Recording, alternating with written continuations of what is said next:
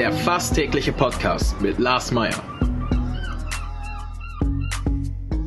Wie ist die Lage? Unser fast täglicher Podcast als Kooperation mit der Mopo und der Gute-Leute-Fabrik spürt tagesaktuellen Fragen nach. Macher, Musikerinnen, Models, Mütter und Politiker, genauso wie Schwestern, Schweißer, Freiberufler oder Helfer, kommen knapp 15 Minuten zu Wort. Die Auswahl ist rein subjektiv, aber immer spannend und überraschend.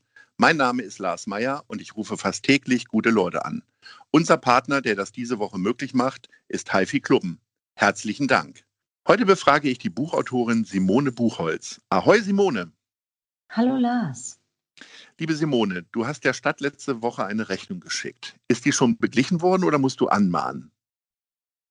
Ähm, nein, die ist nicht beglichen worden. Die wird auch nicht beglichen werden. Die soll auch nicht beglichen werden. Es geht da gar nicht wirklich um Geld.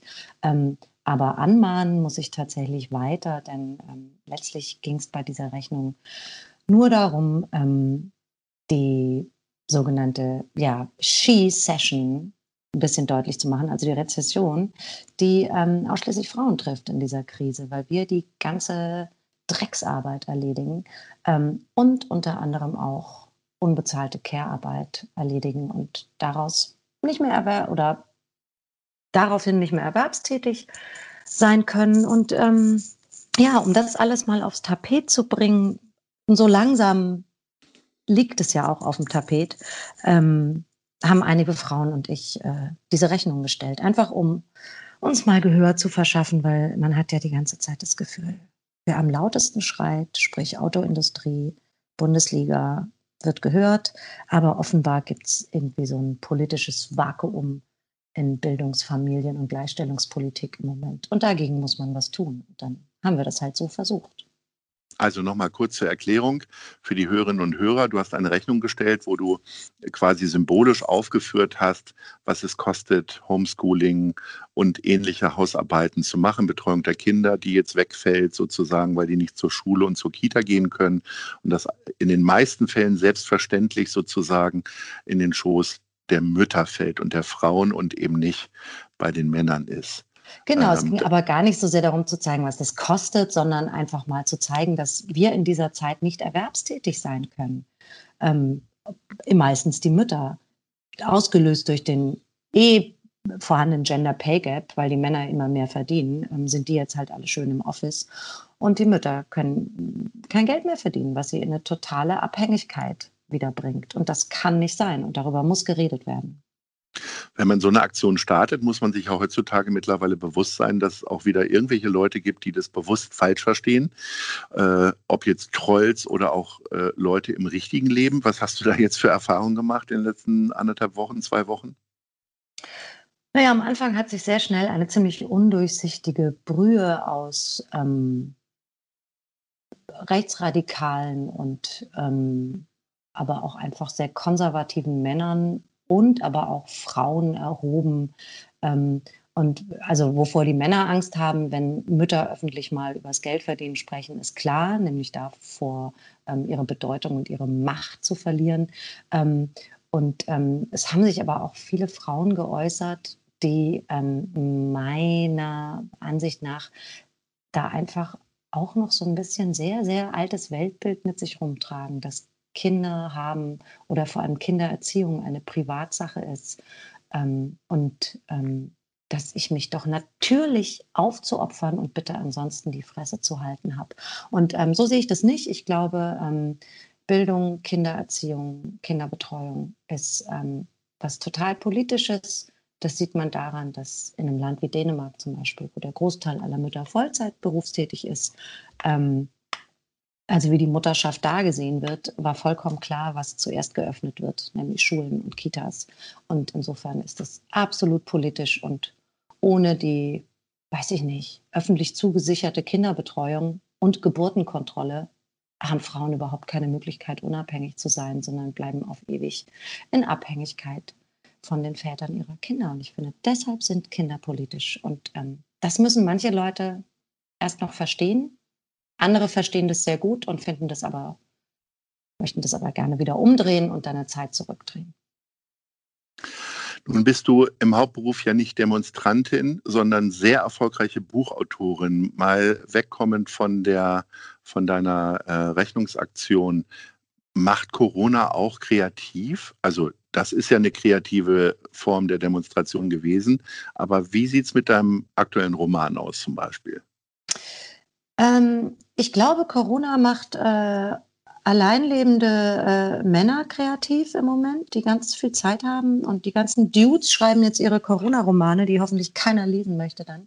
Ähm, mich würde es äh, kreativ machen, hätte ich wirklich Zeit zum Arbeiten. Das muss ich vorweg schicken. Also ich habe im Moment zwei bis drei Stunden am Abend Zeit, um mich überhaupt um meine kreative Arbeit, die auch meine Erwerbsarbeit ist, zu kümmern. Wenn ich dann aber zur Ruhe komme und merke, ähm, ich komme ins Schreiben, dann finde ich es schon faszinierend, wie ähm, diese Pandemie ähm, den Blick auf die Welt nicht unbedingt ändert, aber schärft. Also das finde ich schon interessant, dass es eine, eine große Verdichtung auch in meinem Kopf oder manchmal auch eine, Gehir eine, eine Kernschmelze in meinem Gehirn auslöst. Und ähm, das dann auf die Seiten zu bringen und zu sehen, welche Welt möchte ich denn eigentlich erzählen und ähm, dann auch immer mitzudenken, in welcher Gesellschaft wir eigentlich nach dieser Pandemie leben möchten. Das finde ich wahnsinnig interessant und ich wünschte, ich hätte mehr Zeit dafür, ähm, das aufzuschreiben tatsächlich, weil ich glaube, da geht so einiges. Solche Krisen setzen ganz viel frei. Wie schreibst du denn normalerweise deine Bücher? Ist es so, dass du dann irgendeine Zufluchtsort suchst und dann in drei Wochen alles runterratterst sozusagen? Oder äh, ist es tatsächlich streng bürokratisch zu äh, normalen Arbeitszeiten, äh, dass du dir die Sachen überlegst? Ja klar, normalerweise ähm, verlässt mein Sohn gegen halb acht das Haus und mein Mann dann so gegen acht. Und dann ähm, habe ich hier zu Hause einen Schreibtisch mit einem Laptop und da arbeite ich dann bis gegen Nachmittag die ersten wieder zu Hause eintrudeln. Also ich habe normalerweise sieben, acht Stunden am Tag zum Arbeiten. Und da schreibe ich und da arbeite ich und ähm, ich muss mich nicht zurückziehen. Ich habe einfach einen ganz normalen Arbeitstag normalerweise. Das heißt, Homeoffice ist jetzt keine Neuerung für dich. Was dazugekommen ist, ist, dass auf einmal die beiden Männer zu Hause sind oder zumindest der Jüngere.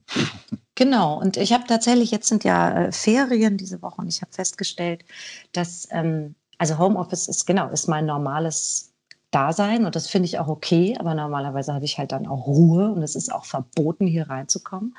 Ähm, und jetzt ist es halt so, dass äh, unser Sohn zu Hause ist, weil Ferien sind, aber die Beschulung fällt weg. Ähm, oder diese quälende, der quälende Versuch, irgendwie sowas wie Unterricht aufs Recht zu erhalten oder Schule zu spielen. Und sofort ist alles mit einem fast Zwölfjährigen, ehrlich gesagt, total easy. Ich kann sofort wieder arbeiten. Ähm, also es ist auch nochmal ein Unterschied, ob man mit einem Zwölfjährigen zu Hause ist oder mit einer Fünfjährigen vielleicht, beziehungsweise ob man dann Schule spielen muss als berufstätige Eltern oder nicht. Das äh, ist gerade total offensichtlich, ist ganz interessant. Welche Fächer machen dir denn mehr Spaß, äh, deinen Sohn dabei zu unterstützen? Und welche weniger? Ähm, also bei uns gibt es nur, oder bei ihm an der Schule, das ist eine Stadtteilschule, gibt es nur die Hauptfächer in der fünften Klasse, die jetzt gerade unterrichtet werden. Das heißt Deutsch, Englisch, Gesellschaft, Mathe. Ähm, Gesellschaft finde ich natürlich super. Machen dann auch so, wir gucken dann so wichtige Filme von Francis Ford Coppola über Sophia Coppola, Filme bis hin zu Dead Poet Society und sowas. Das finde ich total toll. Englisch macht auch Spaß. Mathe braucht er keine Unterstützung, weil er da echt ein ziemliches Genie ist. Ähm, Deutsch hasst er. Und insofern hasse ich es auch, ihm, das, ihm Rechtschreibung beizubringen. Also Deutsch ist so unser, unser Pferdefuß. Aber irgendwie macht es ja auch dann, wenn man merkt, da passiert was, macht es auch Spaß. Aber es ist halt sehr viel Arbeit, klar. Nicht umsonst gibt es den Beruf Lehrer, Lehrerin. Du wohnst auf St. Pauli. Ähm, wie erlebst du den Stadtteil jetzt gerade? Tapfer. Ganz, ganz tapfer. Ähm, und auch lustig. Also St. Pauli hat ja so eine wahnsinnige Lebensenergie und auch Überlebensenergie. Ähm, also erstmal finde ich es immer wahnsinnig süß, wie alle versuchen, irgendwie durch diese Maske zu rauchen oder an der Maske vorbei zu rauchen. Das ist total sweet. Ähm, und dann, äh, ja, jetzt dürfen ja so langsam ne, die Restaurants und Cafés wieder aufmachen. Ähm, aber es war auch vorher schon hier und da wurde dann was rausgereicht. Immer alles in so einer Tapferkeit und gleichzeitigen Gelassenheit und aber auch mit einer Waghalsigkeit und einer Abenteuerlust. Das fand ich ganz schön. Es gibt natürlich aber auch viel Traurigkeit im Stadtteil. Klar, ist ja dann so die zwei alleinerziehenden Mütter mit der vormals florierenden Bar, die wahrscheinlich bis zum Ende des Jahres nicht mehr aufmachen dürfen und sowas. Oder die Stadtführer, ne? auch zwei Kinder kann nicht mehr arbeiten bis zum Ende des Jahres. Sowas ist wahnsinnig bitter. Also es gibt auch viel Traurigkeit in allen Ecken. Was ganz schön ist, dass St. Pauli für mich so ein Sinnbild ist für, ähm, na, vielleicht diese postpandemische Nachpandemie-Gesellschaft. Ähm, nämlich, lasst uns niemanden zurücklassen, lasst versuchen, uns jetzt einen aus diesen Trümmern das mit rüber zu retten, was gut war. Ähm, lasst allen die gleichen Chancen geben. Lasst uns die Sachen neu verteilen und alles, was vorher schon scheiße war, kann jetzt echt weg. Und das, das kommt hier gerade aus allen Poren und das finde ich ganz schön. Speziell hier in Hamburg äh, wirkt die Kultur besonders angeschlagen. Zum einen ähm, eben, weil alle von der Schließung betroffen sind, Corona-bedingt. Auf der anderen Seite äh, wird ausgerechnet der NDR jetzt sein Bücherjournal einstellen und auch andere, ich sag mal, Kulturaktivitäten einstellen aufgrund der Sparmaßnahmen. Wie siehst du das denn? Ich habe überhaupt keinen Einblick in die Budgets und Gebührenlage beim NDR. Ähm, aber das finde ich natürlich dramatisch, dass sie sowas wie das Bücherjournal einstellen. Das kostet, glaube ich, überhaupt nichts, wenn ich das richtig verstanden habe. Wir haben ja auch so einen offenen Brief äh, unterschrieben, ganz viele Schriftstellerinnen und Schriftsteller, ähm, dass man so ein günstiges, etabliertes, tolles Format ähm, ähm einfach mal killt. Ähm, verstehe ich nicht, überhaupt nicht. Ähm, ansonsten die Hamburger Kultur, also natürlich trifft es Kultur irre hart. Aber hier in Hamburg wird uns ja auch geholfen. Ne? Also da ist, ich meine, Carsten Droster ist so alert mit allem und man kann den ja tatsächlich, man kann den ja nachts anschreiben und sagen, ey Carsten, wir müssen hierüber reden oder das oder so. Und das ist, das ist schon ganz, ganz toll. Insofern habe ich das Gefühl, so hart wie es die Bühnenkunst trifft in Hamburg und auch eben die Diskussionskultur in den Kneipen. Das ist gerade hier auf St. Pauli, die ganze intellektuelle Linke trifft sich in dunklen Bars und fasst sich an. Ne? So, das, das, mhm. ist, das ist ein harter Schlag auch für, für gesellschaftliche Debatten hier im Stadtteil.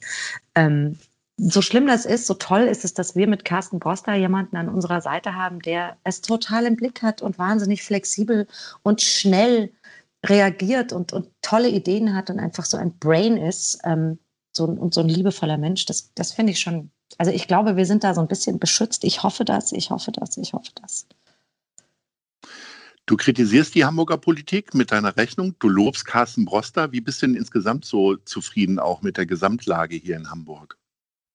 Ich finde, dass der Senat das von Anfang an super gemacht hat. Also alles, was ähm, die Pandemie-Eindämmung angeht. Ich fand es auch dann plötzlich total toll, dass wir einen Labormediziner als Bürgermeister haben und eine starke grüne Fraktion nach der Wahl. Ich dachte, okay, jetzt kann sowas kommen wie eine Verkehrswende. Ähm, jetzt ist Wissenschaft vorne dran und ich finde auch, ja, dann hat man hier dieses tolle UKE und so, wo Marilyn Addo an Impfstoffen forscht. Ich finde, Hamburg macht es insgesamt gut. Die Hamburger machen es gut, der Hamburger Senat macht es gut. Das Einzige, was für mich halt ähm, relativ schnell ein Ärgernis war, war ähm, die Bildungspolitik und damit eben halt auch, was Mütter angeht, immer die Gleichstellungspolitik in Hamburg. Das hat aber nicht nur mit Hamburg zu tun, das sieht man ja bundesweit. Das ist eine Ländersache und ähm, da ist leider auch ein Komplettausfall in der Bundespolitik, was Bildung, Familie und Gleichstellung angeht im Moment. Und ähm, da habe ich von Anfang an gedacht, naja, wenn man nach sieben Wochen Schulschließung dann sagt, wir stellen jetzt mal ein Hygienekonzept auf, damit überall Seifenspender sind, dann fragt man sich als Eltern schon so ein bisschen, wow, seid ihr sicher, dass das jetzt äh, so, ich meine, wir springen hier seit Wochen im Quadrat und ähm, was habt ihr eigentlich die ganze Zeit gemacht? So, also ähm, das, also da war ich einfach von Anfang an, hatte ich das Gefühl, nee, die kann man jetzt auch nicht vom Haken lassen. Da muss, da muss einfach was passieren. Ansonsten finde ich die Senatsarbeit zur Pandemie hervorragend, muss ich sagen. Ab von Arbeit und Problemen, äh, wir stehen kurz vorm Wochenende. Ähm, hat das für dich auch so ein Gefühl, dass es einfach alle Tage irgendwie relativ gleich sind, weil immer die Abläufe ähnlich sind? Oder hast du ein spezielles Wochenendprogramm im Allgemeinen? Du, dadurch, dass äh, wir am Wochenende einfach kann ich nicht Schule spielen müssen, ist das irre schön. Das ist echt, das ist, wir machen es uns einfach gemütlich. Wir schlafen, wir gehen spazieren, wir machen Sport, wir gucken Filme, wenn es regnet. Also Wochenende ist jetzt noch mal mehr Zeit, um echt mal alle fünf gerade sein zu lassen. Ähm, und meistens habe ich dann auch immer noch mal einen halben Tag oder so, den ich mir rausschneiden kann ähm, zum Arbeiten, was auch zu meiner Entspannung beiträgt. Also ähm, Wochenende finde ich super. War früher nicht so entspannt. früher war ich immer auf Reisen und musste immer irgendwo in Hotels schlafen und Lesungen machen und so. Und jetzt bin ich am Wochenende immer schön zu Hause und überlege mir, was kann ich jetzt mal? Mich entspannen. Das ist auch eigentlich ganz schön. Finde ich super. Für mich Verrat uns mal mehr. eine Sache, die du quasi neu entdeckt hast für dich. Gibt es äh, eine Serie oder äh, ein, ein Spiel oder ein neues Hobby? Ist dein Balkon jetzt total grün oder was ist das? Äh, interessanterweise habe ich einen unfassbar schwarzen Daumen. Also alles, was ich anfasse und bei mir auf dem Balkon äh, pflanze, ist normalerweise nach vier Wochen tot. Das ist diesmal nicht passiert es ist echt Magic. Ähm, das ist nicht passiert. Und dann habe ich mich tatsächlich, habe ich die ganze Zeit versucht, Romane zu lesen, abends vorm Einschlafen. Und das ging nicht und das hat mich so gequält. Und dann habe ich jetzt einfach gedacht, na, ich gucke mal, ob mein Sohn schon den Fänger im Roggen lesen kann oder ob er dazu noch zu klein ist. Und nach zehn Seiten Fänger im Roggen lesen, das erste Mal seit, ja, 30 Jahren. 30 Jahren? Hm. Ja, ich habe ihn mit, mit, ja, mit, mit ja mit 18 oder so gelesen, ähm, bin ich so verliebt wieder in Holden Caulfield und dieses ganze Buch und die Stimme dieses, dieses Jungen. Und ähm, das ist wahnsinnig schön. Ich entdecke gerade ein, ein Jugendbuch wieder. Und ähm, mein Sohn darf das jetzt nicht lesen, weil ich das erstmal lesen muss. Das ist ganz schön. Und dann gibt es einen tollen, einen tollen Sechsteiler auf Netflix oder Siebenteiler, Crashing ähm, von Phoebe Waller-Bridge, die auch Fleabag gemacht hat. Es ist irre lustig, wenn man mal sich so richtig bepissen will vor Lachen, da muss man Crashing von und mit Phoebe Waller-Bridge gucken. Das ist toll. Simone Buchholz, das waren ganz tolle Tipps fürs Wochenende für uns alle. Wir lesen jetzt alle Fänger im Roggen. Ich bedanke mich recht herzlich. Bleib munter und Ahoi. Ahoi, Lars. Ich danke dir.